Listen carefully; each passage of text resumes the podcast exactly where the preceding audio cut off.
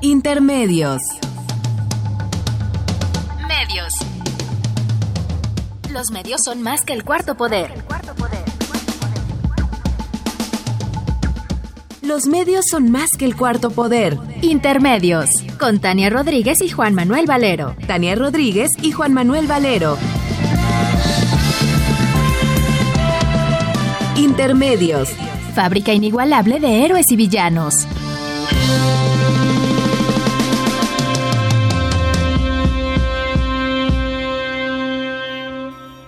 Intermedios.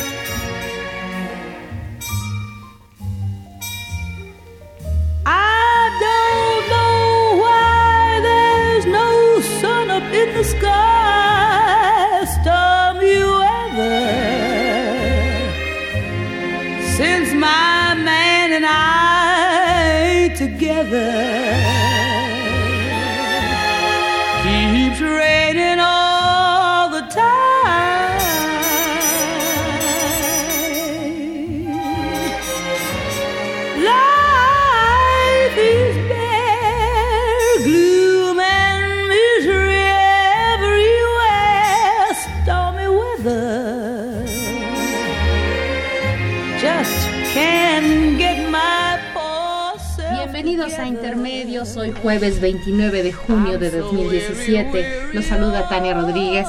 Y Juan Manuel Valero con el enorme gusto de estar aquí en los micrófonos de Radio UNAM.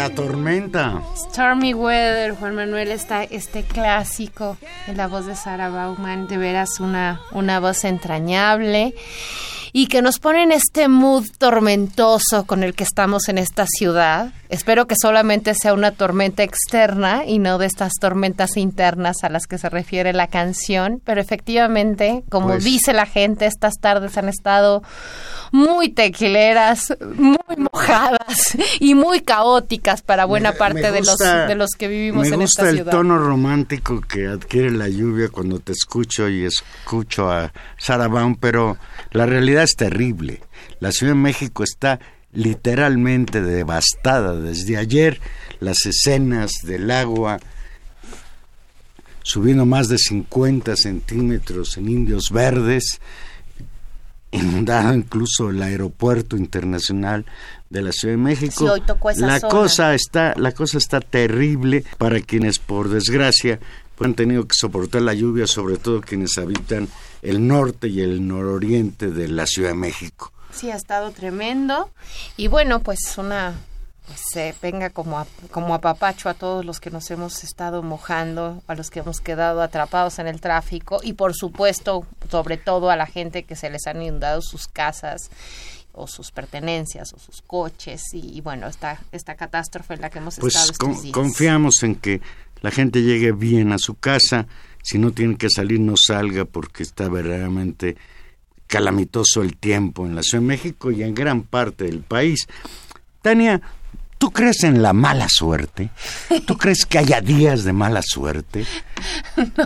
Yo, yo, yo no lo creía, pero fíjate, Tania, el 29 de junio, hoy, 29 de junio, se cumplen tres años de aquel, no era penal, aquel penalti con el que nos saca de la Copa del Mundo en Holanda, Brasil. ¿verdad? Holanda, dos goles a uno, un 29 de junio de 2014.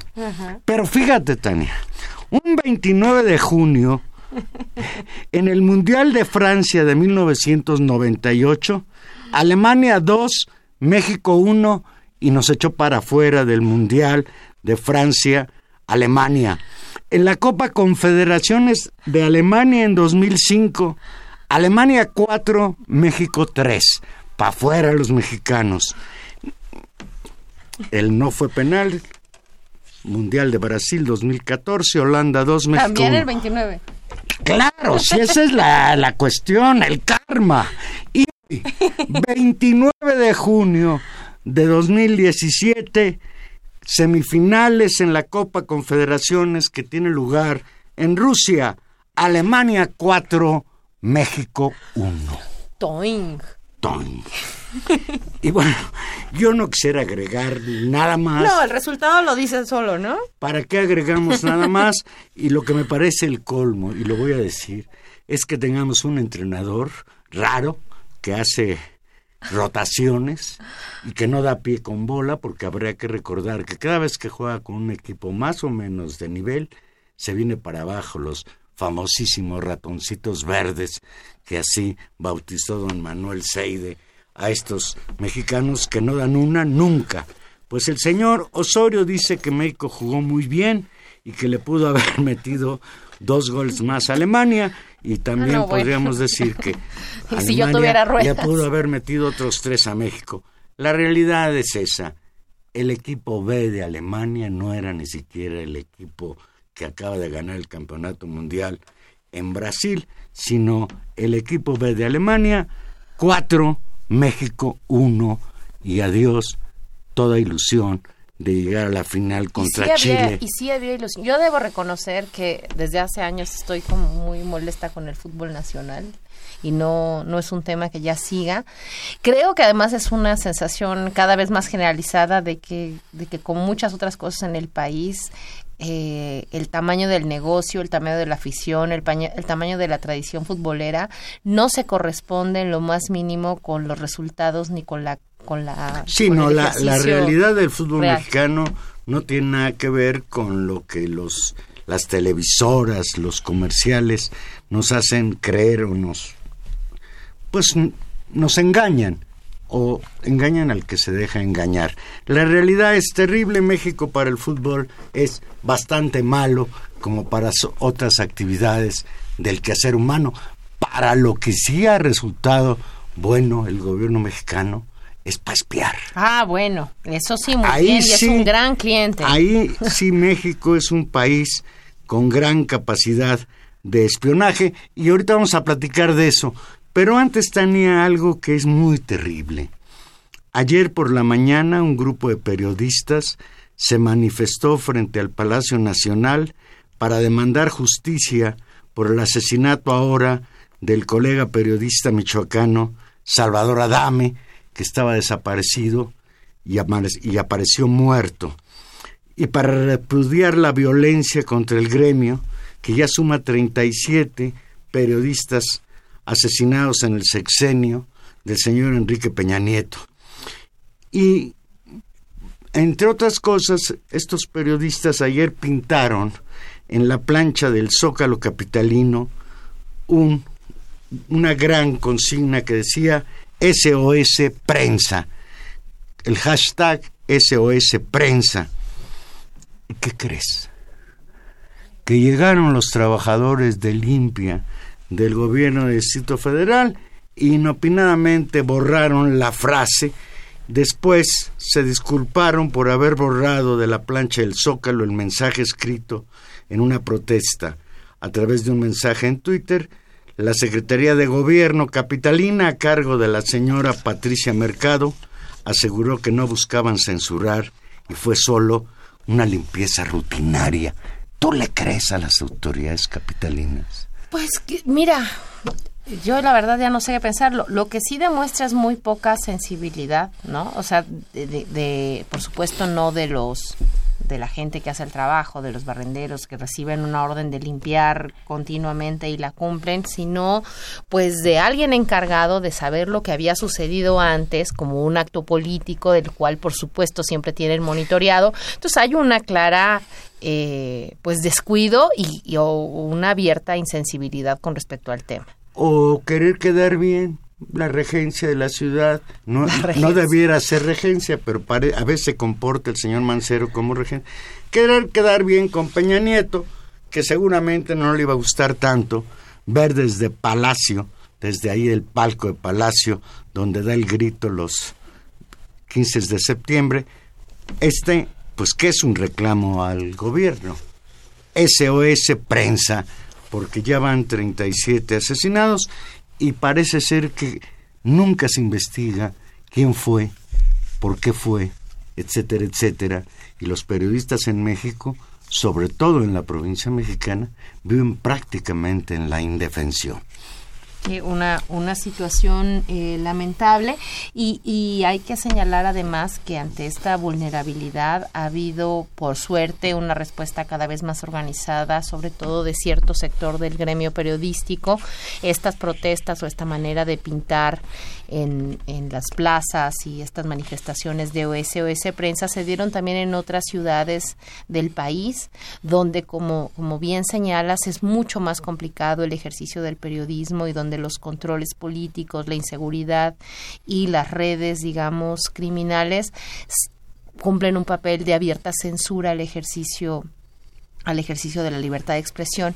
México se ha convertido, y, y, lo han dicho los organismos internacionales y los propios, digamos, organismos de, de, vigilancia con respecto al ejercicio de la libertad de prensa en uno de los países peligrosos para el ejercicio del periodismo. Sí, los periodistas mexicanos parecen corresponsales de guerra. Y ha ido perdiendo puntos en los, eh, digamos, en los parámetros internacionales de riesgo del ejercicio del periodismo. Se encuentra junto con buena parte de países en los que podríamos identificar con regímenes abiertamente autoritarios o países donde existen conflictos armados en uno de los países más peligrosos, lo cual es eh, lamentable y se contrapone, Juan Manuel, con el discurso de normalidad democrática que desde la presidencia se quiere señalar.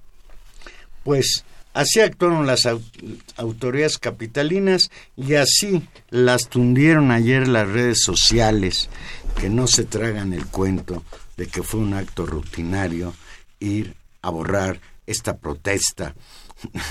Uno de los tuiteros dice, ajá, sí, si quieren hacer limpieza profunda, empiecen por barrer el sucio gobierno de don Miguel Ángel Mancera. Exigimos reparación del daño y esto me parece simpático.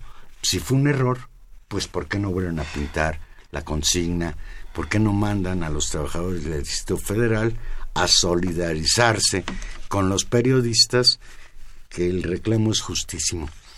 Tania, hace 10 días, y lo comentamos aquí hace 8, el lunes 19 de junio, el periódico estadounidense The New York Times publicó en portada un reportaje sobre los nuevos enemigos del Estado, el espionaje a activistas y periodistas en México.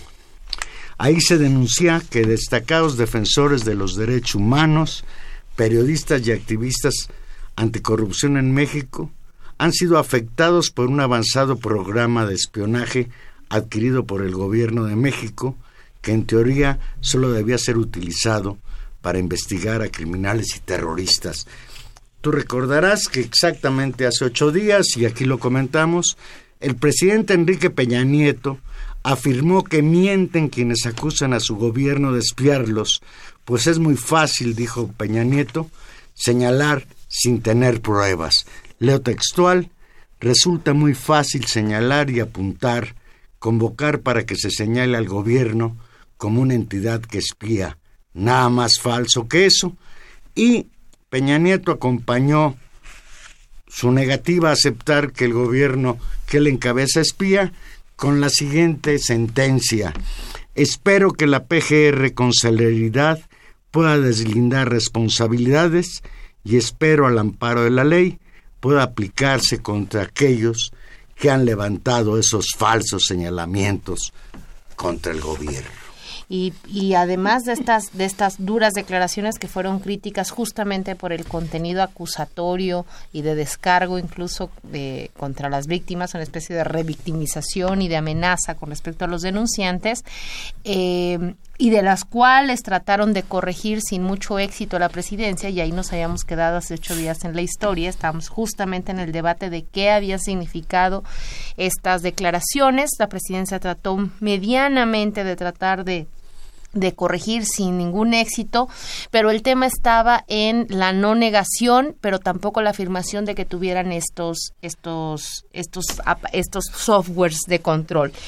Y bueno, pues más más tarde más temprano que tarde, ayer en la noche, eh, en los noticieros, tanto electrónicos, y eso llama también la atención, y habría que, y habría que también preguntárselo, de Milenio, de Carlos, de Carlos Puig en la noche, y incluso en el de Denise Merker en Televisa, se revelaron contratos. Contratos que demuestran que efectivamente la PGR compró el software llamado Pegasus, desde que hemos estado hablando en todos estos días, en 2014. El contrato, que pues habría que decirlo, que seguramente fue filtrado a los periodistas, ¿no? ¿Por qué? Pues eso es lo, esas son las cosas que hay que discutir. Me vamos, huele a vamos, de gobernación. Vamos, a, vamos a los datos eh, y ahora y analizarlos. Los contratos prueban que efectivamente la, la Procuraduría General de la República adquirió el software eh, para espiar y eh, ambos medios, sin embargo, tanto Televisa como Milenio, se cuidaron mucho de aclarar que ello no comprobaba que efectivamente hubiera sido la PGR quien había espiado a los periodistas y activistas, esto derivado de las acusaciones del New York Times. Eh, en los documentos que se mostraron en, en, Milenio Televisión y que hoy publica Milenio Diario, se cita un acta administrativa de noviembre del 2015 eh, donde la oficina de la procuradora Areli Gómez organizaba y confirmaba el recibo de un equipo de espionaje para poderlo usarlo contra 500 objetivos. Es decir, el software permitía a 500 personas. Exactamente. El oficio menciona a Noé Ramírez Gutiérrez, entonces jefe de la oficina de la Procuraduría General de la República, y hay que decir que el nombre suena como muy menor, jefe de la oficina de la Procuradora. Si uno sigue eh, la trayectoria profesional de esta, de esta persona, Noé Ramírez Gutiérrez, uno se da cuenta que ha estado al lado de la ex procuradora Areli Gómez a lo largo de todos los distintos puestos en la que ella ha estado, desde el Senado pasando por la PGR y ahora también acompañándola su hombre de confianza. su hombre de confianza. Entonces, esta persona, este jefe de la oficina, es señalado como administrador y operador del sistema. Es decir, ese sistema estaba en el, en el lugar, en la oficina de la procuradora. De eso es de lo que estamos hablando. Él es el administrador del contrato. Como administrador del contrato aparece otro personaje, Rafael Avilés, que en ese tiempo era director general de información sobre actividades delictivas del Centro Nacional de Planeación, Análisis e Información para el Combate de la Delincuencia de la PGR. La empresa Grupo TechBull SADCB, hay que decirlo, una, una, una, empresa mexicana, fue la que hizo entrega del equipo a la oficina de la PGR. Y ahí llama la atención porque en los parámetros que se habían publicado sobre la gestión y la venta de... Que era eh, directa. Que era directa y tenía condicionante ser el gobierno. Y aquí vemos un, un elemento de mediación. Bueno, eh, este con justo con la compra del software lo que se ofrece es la capacitación a 25 elementos del personal de, de la dependencia para poder gestionar justamente el programa de espionaje.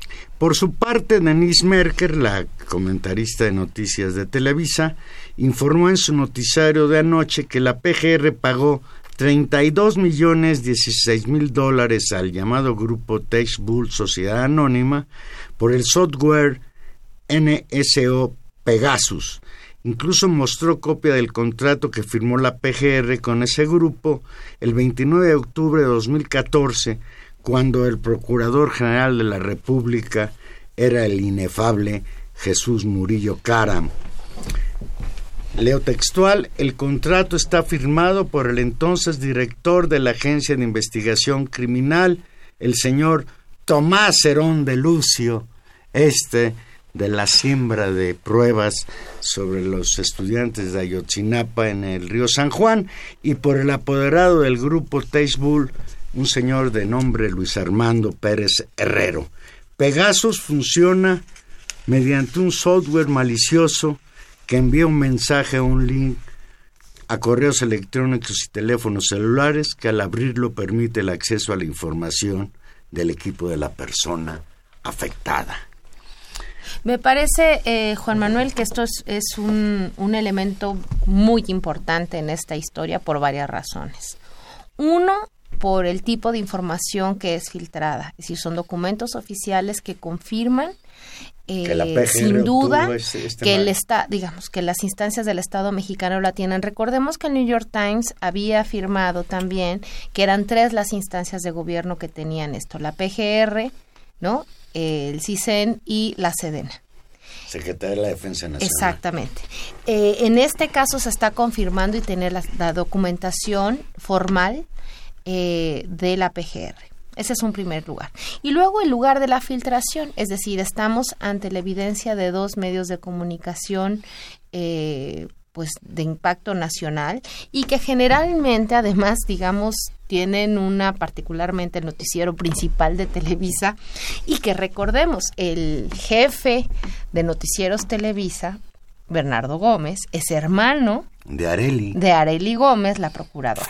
Simplemente lo dejo ahí para ver el tamaño del conflicto ante el que estamos o de la situación eh, extraña de esta filtración, porque es una filtración, no es un documento solicitado por información pública por los no, Les llegó les llegó. A Milenio y a Televisa les llegó la información, a Televisa a través de Denis Merkel, a Milenio a través de Carlos Puig. Y eso y es interesante. Es interesante.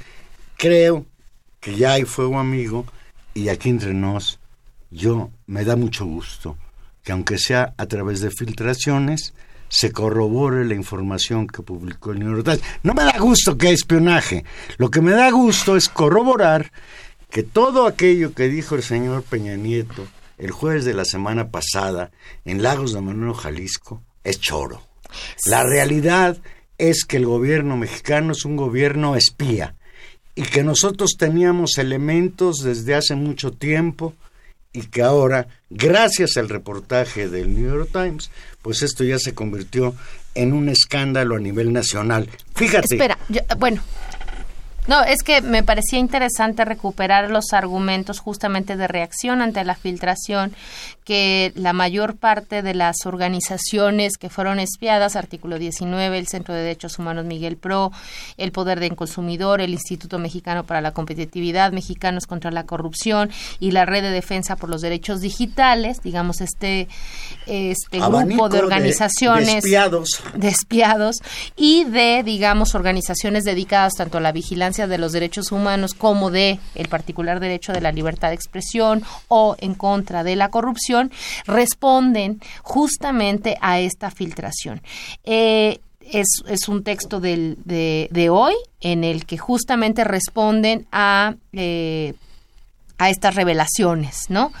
Y entonces justamente dicen esto, esto primero que tú señalabas, que es muy importante que esto sin ser una prueba suficiente de que Pegasus lo tienen otras dependencias del gobierno, esto confirma que efectivamente la PGR lo tiene eh, como se había argumentado en el informe de gobierno espía elaborado por esta por estos, estos centros de investigación eh, canadiense articulado con, con, mexicanos y publicado después por el por el New York Times lo que confirma eh, y esto es el punto, la necesidad de investigar y aclarar los procesos de contratación y justamente el uso o sea, cuáles eran los procedimientos a partir del cual la PGR, por lo menos, y eso sí debería ser público, tiene autorizado usarlo, ya que sí lo tiene. Esa es una primera investigación. El otro elemento que resulta muy complicado es que va a ser la propia PGR quien va a tener que investigar cómo usó la PGR, si te das cuenta, cómo usó la PGR ese, ese, sí, lo cual Es, un, es un absurdo. Lo cual es un contrasentido, de lo cual eh, este grupo de, de pues de ciudadanos eh, ofendidos por justamente por ser las víctimas en este caso ponen por delante la necesidad de generar y cito textual mecanismos adicionales y extraordinarios para asegurar garantías de independencia en la investigación tales como la intervención de un panel de expertos y expertas independientes que incluya la participación de mecanismos internacionales de derechos humanos. Reiteramos que las diligencias y medidas que hasta ahora ha anunciado unilateralmente la Fiscalía Especializada de la Atención de Delitos contra la Libertad de Expresión no constituyen garantías de independencia adicionales. Este es un tema central. Y ahí habría que recordar hacia qué modelo de intervención de investigación estamos. Y justamente tú decías, ¿no? Es decir, el caso Ayotzinapa y la incapacidad de la PGR de sustentar lo que había considerado como su verdad histórica y el descubrimiento de la falsificación incluso de las pruebas centrales de esa investigación, que eran las famosas cenizas encontradas en el río en aquel río, ¿no? Este, este, este relato terrible que, que, todos recordamos, propició, acompañado de una enorme movilización social, y tú lo recordarás, Juan Manuel, justamente la constitución del grupo de expertos y expertas que vinieron a dar seguimiento, a coadyuvar y vigilar la investigación del caso Ayotzinapa y que generó unas inmensas sanciones de, eh, con el gobierno mexicano que estaba. Es decir, en buena medida lo que se vuelve a pedir, y eso es una situación que debería ya preocuparnos eh, como, como sociedad en términos de nuestra carencia de instituciones, es la exigencia de un panel de expertos externos al gobierno, porque la PGR tendría que investigarse a sí misma y en estas condiciones pues no es aceptable lo que ellos puedan hacer. En más de lo mismo, sobre este software malicioso, el Partido Acción Nacional informó a través de un comunicado que Citizen Laboratorio confirmó el intento de infección del celular de su presidente nacional, el señor Ricardo Anaya, de forma similar a la que fueron atacados periodistas y activistas con el llamado Pegasus.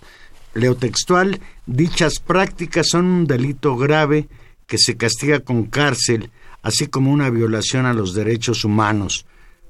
Sigo leyendo textual. Es inaceptable que el teléfono de integrantes del PAN haya aprendido a ser infectado por un programa cuya licencia solo puede adquirir el gobierno para combatir a la delincuencia organizada. Y dice el señor Anaya, insistimos, llevaremos este caso hasta las últimas consecuencias. No vamos a descansar hasta que los responsables renuncien a sus cargos, sean procesados y encarcelados. Pues yo no soy tan optimista como el señor Ricardo Anaya, yo mucho me temo que la postura del gobierno será como siempre en estos casos, darle carpetazo al asunto, apostar al olvido como posibilidad de jamás llegar realmente a las últimas consecuencias respecto a esto que es verdaderamente un atentado contra los derechos humanos penetrar en la intimidad y los derechos políticos de las personas. y de los derechos políticos porque digamos ahí claro hay una viol se violenta a, las personas en lo particular, pero se genera una condición de opresión política y de persecución ante justamente los casos, y eso vale la pena volverlo a repetir, es si se espía a estas personas en condiciones específicas del ejercicio de sus actividades públicas, tanto a los periodistas como a los defensores de derechos humanos, es decir, es un problema de restricción a las libertades políticas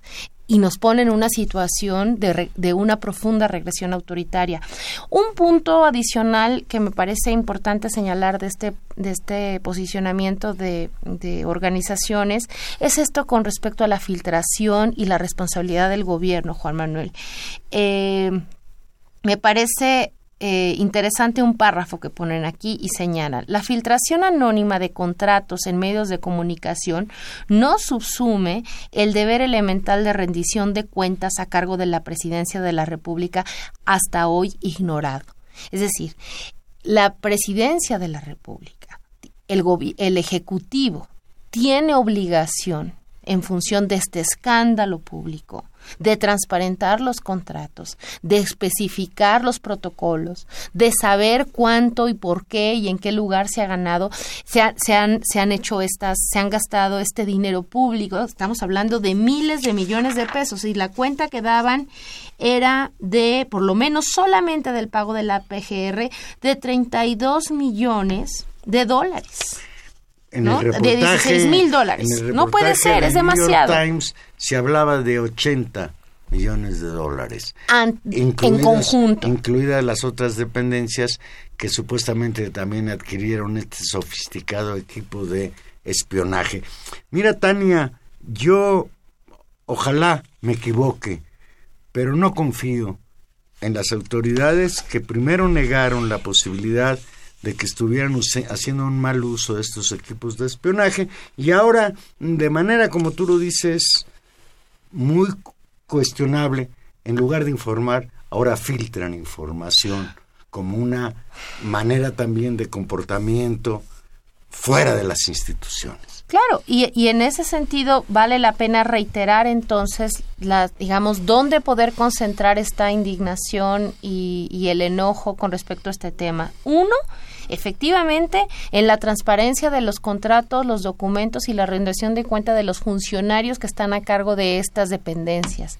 Se han negado la bancada del PRI y del Partido Verde a aceptar los puntos de acuerdo que desde distintas instancias de los partidos de oposición, incluido en esta ocasión también el PAN, que también fue espiado, de rendición de cuentas de los responsables de gobernación del CISEN, de la, de la SEDENA, de la PGR, para explicar efectivamente dónde está y no se ha logrado logrado hacer, como debería ocurrir en cualquier país medianamente civilizado y con contrapesos de poder, una comisión, ¿no? Eh, de legislativo para investigar digamos los abusos del poder del poder ejecutivo y donde el, el, Poder Judicial debería estarlo vigilando. Es decir, lo que también evidencia esta, esta incapacidad eh, en este caso es la ausencia de contrapesos institucionales, la ausencia de división de poderes y de que los otros poderes, que no son el Ejecutivo, pudieran intervenir para poner un límite a este ejercicio abusivo del poder. Y el otro, que, nos, que es lo que yo decía, nos pone en un escenario eh, mucho más de presión política y internacional, es la necesidad, como si de un país sin instituciones, sin tradición política, se tratara de la necesidad de recurrir a instancias externas porque es imposible confiar en las existentes. La existencia de un panel de expertos y de expertas que, que, contribuyan a la investigación que está a cargo de la PGR es, en este caso, como lo fue en el caso de Ayotzinapa, una necesidad fundamental si es que algo queremos saber de cómo se espía y cómo se controla políticamente en este país. También los jesuitas latinoamericanos condenaron el presunto espionaje a miembros del Centro de Derechos Humanos Agustín Pro Juárez, fundado hace 29 años por la Compañía de Jesús, y exigieron al gobierno federal castigar a los responsables y garantizar que la información que haya sido extraída de manera ilegal no sea utilizada indebidamente congregados en la Conferencia de Provinciales Jesuitas de América Latina y el Caribe, también demandaron que se garantice la integridad de Mario Patrón, presidente del Centro Agustín Pro, y de otros miembros que encabezan la defensa de los familiares de los 43 normalistas de Ayotzinapa desaparecidos. Vamos a hacer una pequeña pausa y aquí regresamos. Recuerda que Intermedios es un programa en vivo. Llámenos 5536-8989 o Lada sin costo 01800 5052 688. Vamos a escuchar un poco de música y aquí regresamos. Let me see what spring is like on Jupiter and Mars. In other words,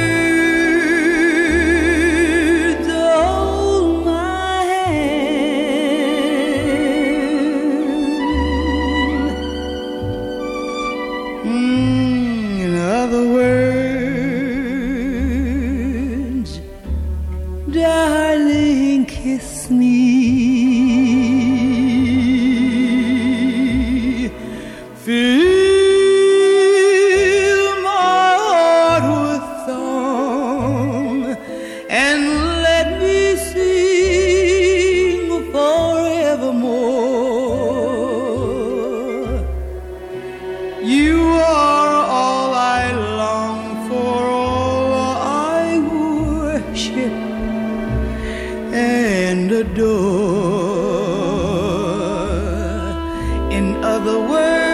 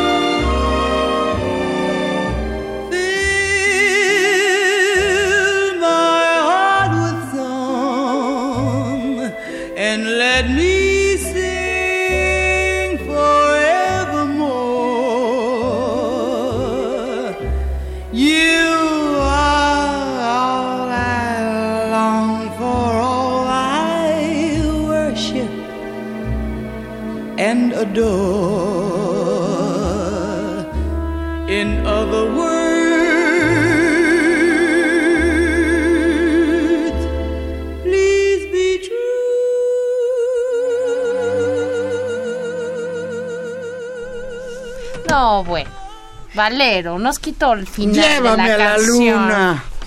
Qué bonita canción. Pues sí, pero ya no vimos el, el gran final. Pues un, un giro de 180 grados en la información. El domingo pasado, el Partido de la Revolución Democrática ratificó que impulsará un frente amplio en alianza con el Partido de Acción Nacional con miras a 2018. El Partido de la Revolución Democrática acordó impulsar el llamado Frente Amplio Democrático para las elecciones de ese año y convocó a cerrar filas a todos los partidos de oposición para lograr la transformación del país y sacar al PRI del gobierno.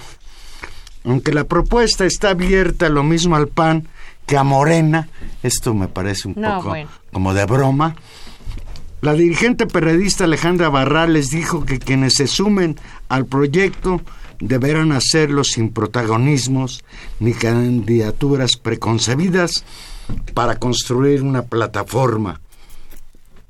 Y pues las fuerzas de oposición dentro del Partido de la Revolución Democrática, las corrientes opositoras a esta corriente hegemónica llamada la corriente de nueva izquierda, los famosos chuchos, dicen que lo que se trata de encubrir es una alianza con el PAN, aunque las corrientes opositoras al acuerdo censuraron que solo se pretende encubrir una alianza con el Partido Acción Nacional previamente pactada.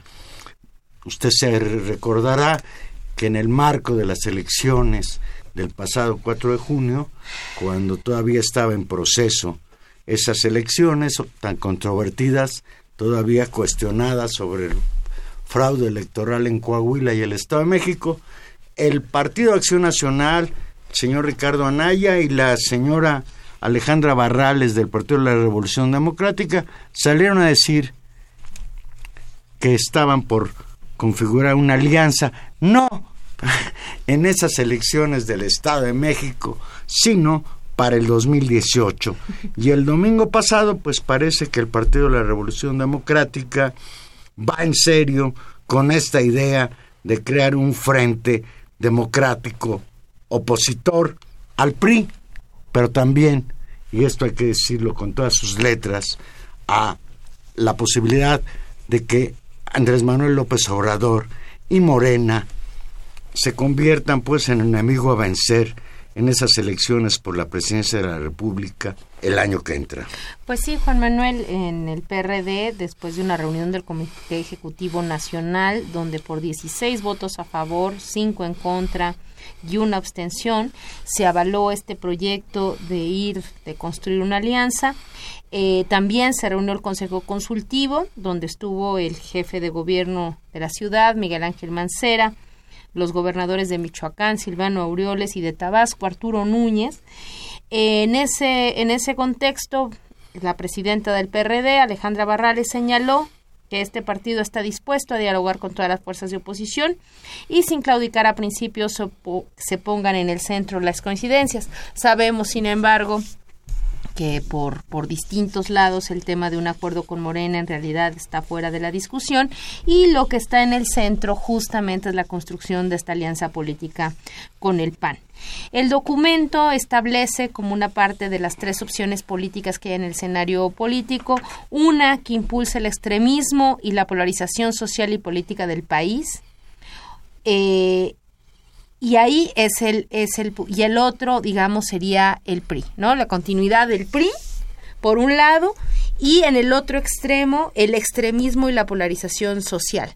Es decir es la caracterización que desde eh, ciertas voces panistas empezando por Calderón hasta eh, bueno, el presidente del PRI también, y buena parte de esta corriente hegemónica en el PRD, los chuchos hacen, digamos, de eh, López Obradorismo o de la propia figura de López Obrador.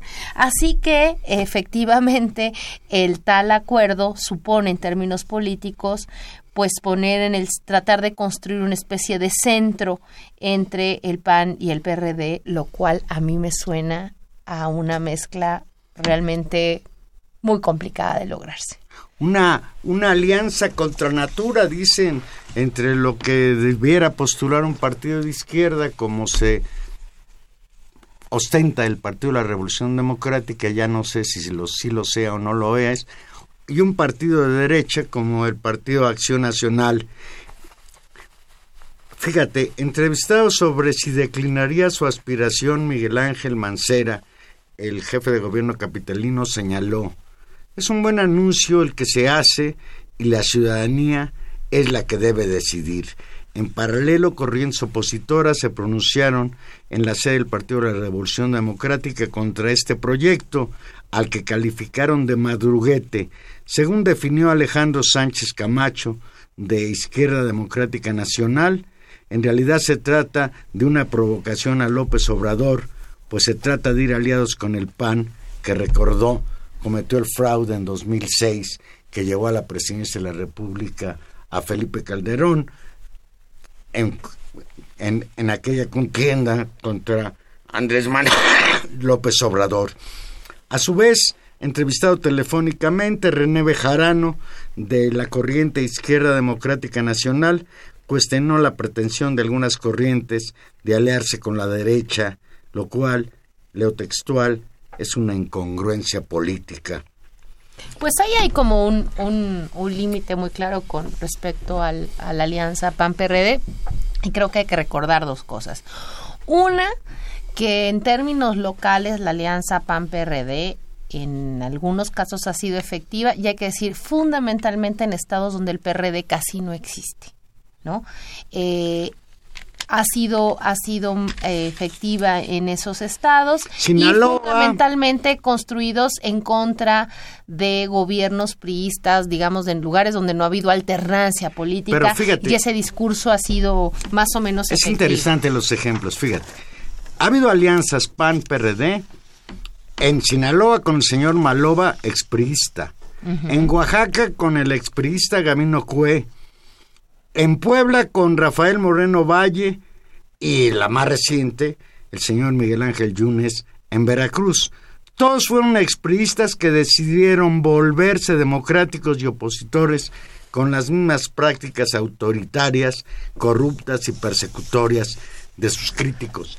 Y es interesante señalarlo que en la mayoría de los casos el que pone el nombre del candidato es Acción Nacional y el PRD solo lo acompaña como pues partido coadyuvante de esa alianza. Ese es, ese es el, primer, el primer argumento como histórico. El segundo, y lo recordamos eh, y, digamos, y es, y es un elemento importante en el debate, fue justamente por ahí de finales de los noventas, en el 99, ya llegados a la campaña del año 2000, donde se planteaba el tema de la alternancia y donde se veía la expectativa de sacar por primera vez a los pinos, muy en la tradición de los frentes, eh, opositores eh, de salidas, incluso de, las, de los procesos de, regímenes autoritarios o de dictaduras en el Cono Sur o en otras partes del mundo, donde digamos toda la oposición se une en contra de un gobierno autoritario.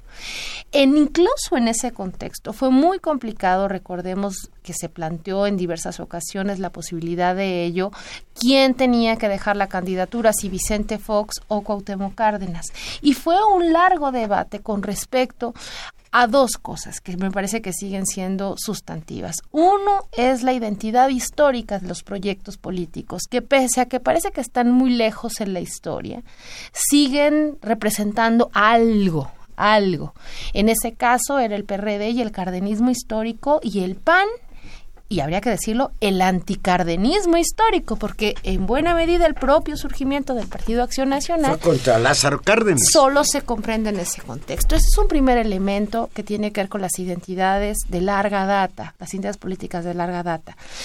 Y hay otro elemento de política concreta, que es la discusión sobre programa económico y sobre programa político, y era la crítica o no y el alineamiento o no a cierto tipo de políticas neoliberales y de reforma, que eh, para el Partido de la Revolución Democrática justamente habían sido una de las banderas, digamos, importantes de reacción política frente a la ofensiva privatizadora, y una serie de cosas. Por supuesto que en este caso, y después del Pacto por México, ese PRD antineoliberal, antiprivatizador de Pemex, antiprivatizador de la educación, ya no existe más. Y eso es, es ese es un caso interesante y donde se abre esa oportunidad, pero esos son los dos elementos y hay que decir algo, ante la ausencia de ese discurso, regala ese espacio político o se lo gana, viéndolo de otra manera, lo gana Morena siendo, digamos, y ahí hace sentido esta idea del PRIAN como continuidad histórica, digamos, desde esta, incluso desde el 2000, y buena parte de los argumentos de por qué no se podía ir con el PAN en el 2000 tenían que ver con eso. Ahora, efectivamente, esta idea del PRIAN PRD se consolida sí tras la firma del Pacto por México y la aprobación conjunta de una serie de reformas, digamos, estructurales en el país. Fíjate, fíjate interesante lo que dicen algunos analistas políticos sobre esta idea de un frente amplio PAN-PRD. Ricardo Rafael en el periódico Universal, leo textual, escucho a los promotores de este frente decir que el desafío cohesionador es el rechazo tanto a la reelección del PRI como a los estilos políticos de Andrés Manuel López Obrador. La verdad es que se trata de un argumento muy débil, una oferta construida a partir de un racional negativo. De un racional negativo despierta pocas pasiones. Por su lado, Carlos Puch, en Milenio, leo textual, no hay todavía una sola idea detrás del anunciado frente. Hay una intención de oponerse a dos ideas, la que hoy representa el PRI, pero no es tan distinta aquella con la que gobernó el PAN y a la que quiere cambiarlo todo, que es la de Morena y Andrés Manuel López Obrador. Y fíjate, Tania, en Excelsior, el lunes, el señor Jesús Ortega, dueño de la franquicia mejor conocida como Los Chuchos, escribió un texto para argumentar a favor del llamado Frente Amplio. Según Ortega, en 2018 se presentará un escenario de polarización política entre extremismos que son nocivos para el país. Ni el prismo decadente y corrupto, ni el populismo conservador le sirven a México. Y no se atreve, porque así es Jesús Ortega, a decir que ese populismo conservador lo representa Andrés Manuel López Obrador. Por eso cuando yo lo leí dije, no estará pensando en Vicente Fox o en Peña Nieto. ¿Por qué no le pone nombre a su auténtico adversario? ¿Por qué la señora Barrales no abiertamente nos dice que de lo que se trata es de frenar a Andrés Manuel López Obrador y al partido, al Movimiento de Regeneración Nacional?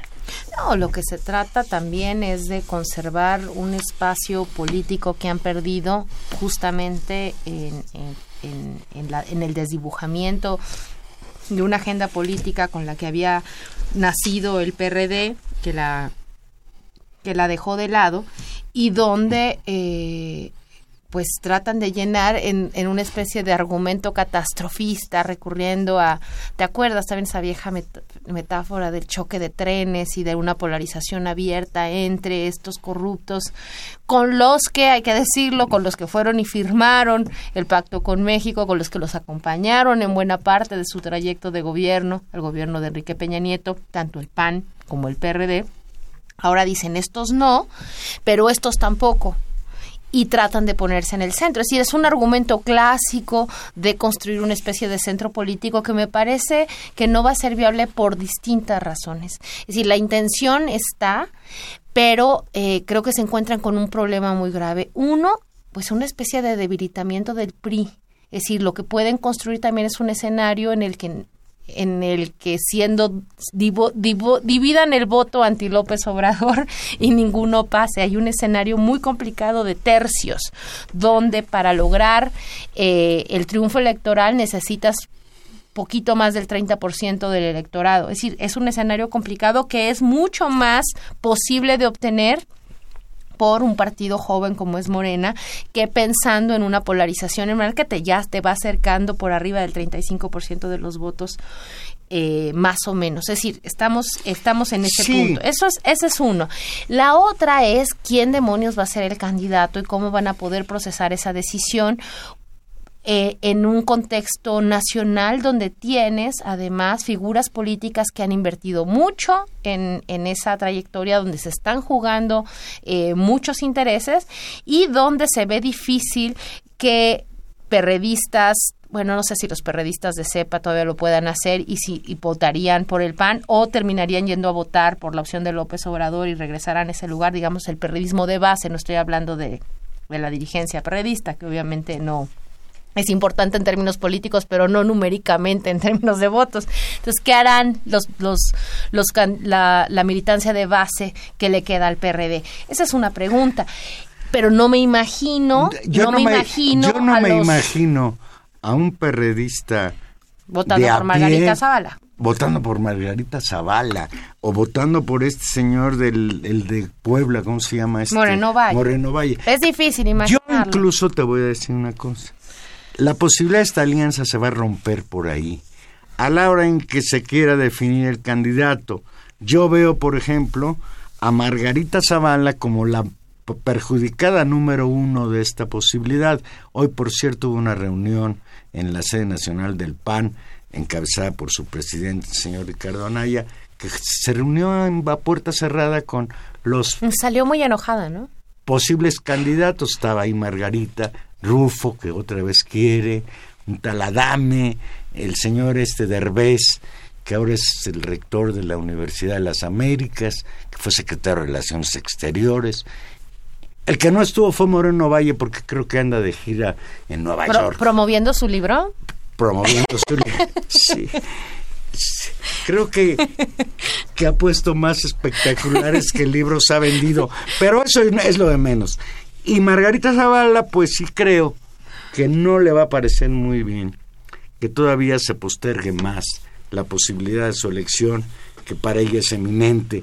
Tú imagina este frente contra López Obrador, si ella abandona el PAN, entonces tendrán los propios militantes de Blanquezul la disyuntiva de seguir a Margarita o deshojar la alianza sin posibilidad de éxito con el Partido de la Revolución Democrática.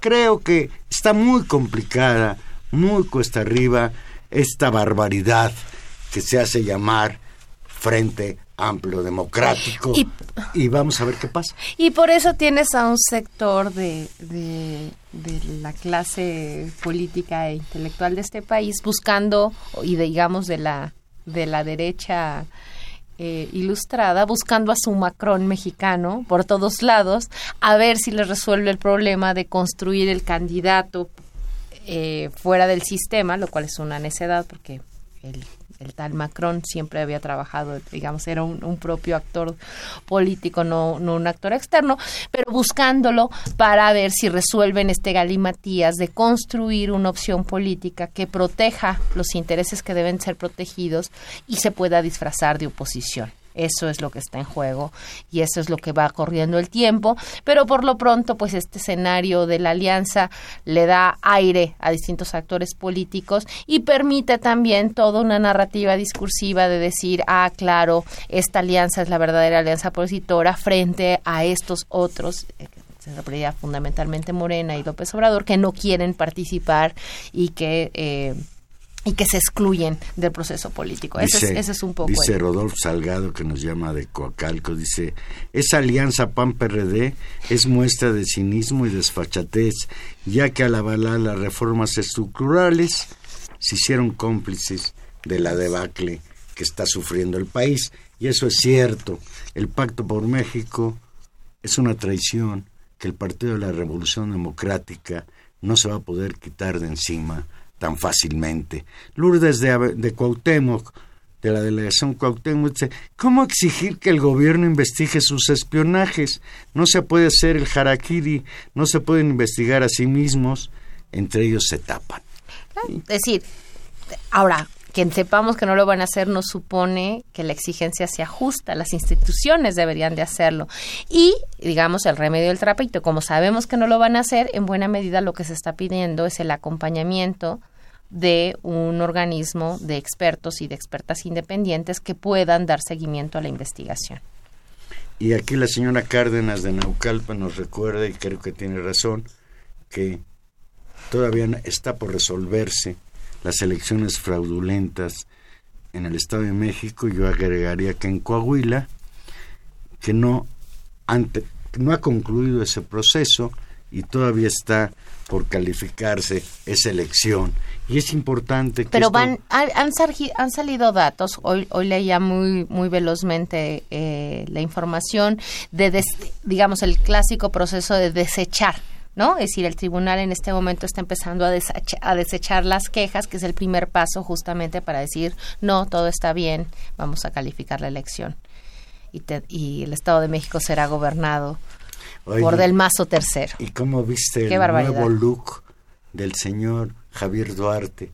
Que más Ay, no me lo recuerdes. No, no, no. Que ya aceptó, que sí acepta su extradición y se muere de risa porque seguramente ya le dijeron que no tiene mucho de qué preocuparse. ¿Qué personaje más desagradable? ¿Qué personaje más desagradable que forma parte de el folclore de la corrupción mexicana. Ya nos vamos. Ya nos vamos, Juan Manuel, y nos vamos por un ratito, porque la UNAM entra en su receso vacacional de verano. Y nosotros vamos a tomar esas inmerecidas No, merecidas, Valero. El semestre estuvo muy pesado. Está bien que acabe y pues nos encontraremos de vuelta aquí en julio.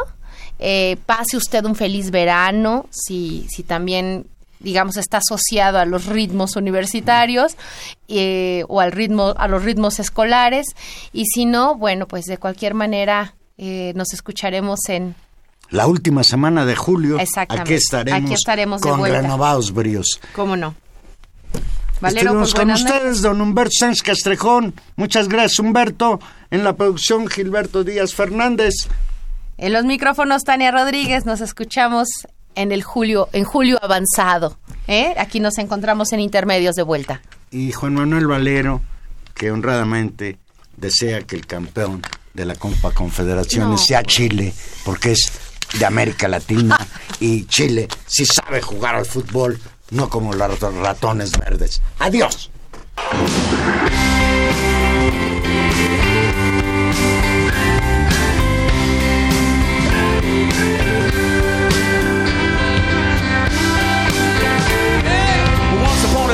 you dress so fine.